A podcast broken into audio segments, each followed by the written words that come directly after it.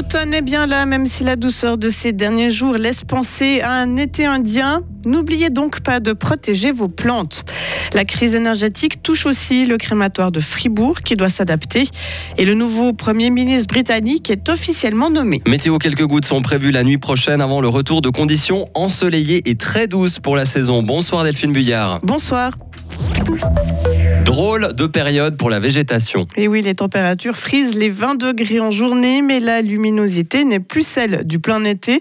De quoi donner des signaux un peu contradictoires à nos arbres et autres plantes d'ornement qui semblent tarder à perdre leurs feuilles cette année. Mais attention, l'été est bien fini et il y a des précautions à prendre. Les précisions de notre jardinier Jean-Luc Paquier. Alors le matin nous rappelle que c'est quand même l'automne, donc il fait frais, ce qui permet aussi à la végétation de se préparer à l'hiver. Mais effectivement, la contradiction, elle est bien là, donc euh, on le réalise, on a envie d'être à l'extérieur, on a presque envie de faire des grillades, hein, soyons fous.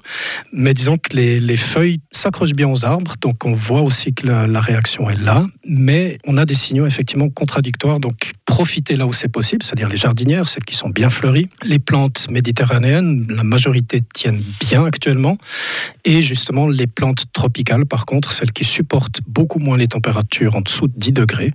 Donc les plantes d'intérieur qu'on a à l'extérieur pendant l'été, ben celles-ci, c'est les premières à rentrer parce que les nuits sont fraîches. De la douceur et un temps assez ensoleillé cette semaine, mais aussi de fortes précipitations ces dernières semaines, justement. De quoi hydrater les sols après un été caniculaire mais toute médaille a son revers, comme le souligne Jean-Luc Paquier. Par contre, c'est un signal aussi pour les gens qui adorent trottiner dans leur jardin, un petit peu comme moi. Il faut se retenir parce que le sol est maintenant gorgé d'eau, donc on sait très bien quand on marche sur un sol humide, malheureusement, il se compacte. Donc on va surtout pas au potager encore moins dans les plates-bandes qui ont été fraîchement plantées. Plutôt rester sur le gazon et encore, c'est mieux de l'observer de plus loin. Et pour plus de conseils, allez écouter et lire les conseils justement de Jean-Luc Paquier sur frappe.ch. Dans un tout autre registre, il faut davantage protéger les lanceurs d'alerte dans le canton de Fribourg. C'est ce que réclame une motion populaire qui a été déposée aujourd'hui auprès de la chancellerie cantonale, munie de près de 400 signatures.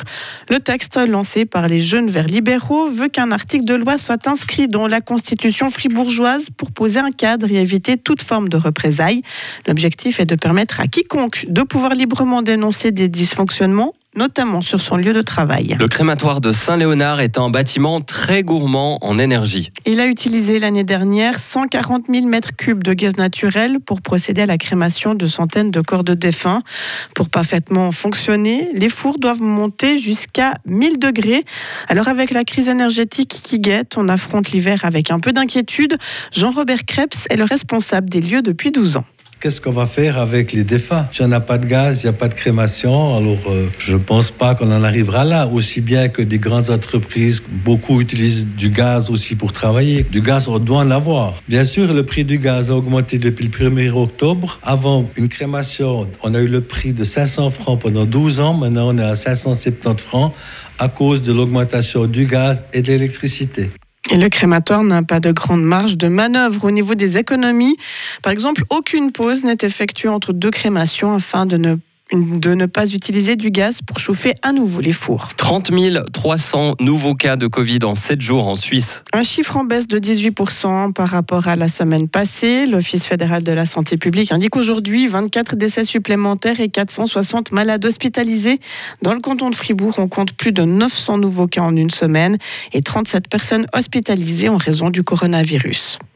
Santé toujours avec les infections fongiques qui ont augmenté chez les patients des hôpitaux pendant la pandémie.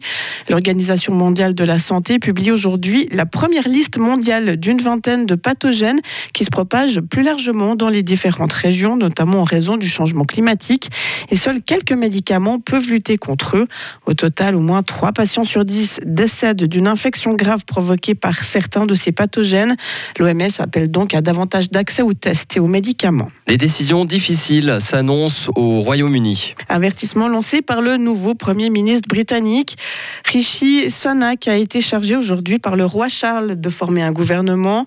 Le quadragénaire a promis de réparer les erreurs commises sous Liz Trust, affirmant ne pas être intimidé par l'ampleur de la tâche.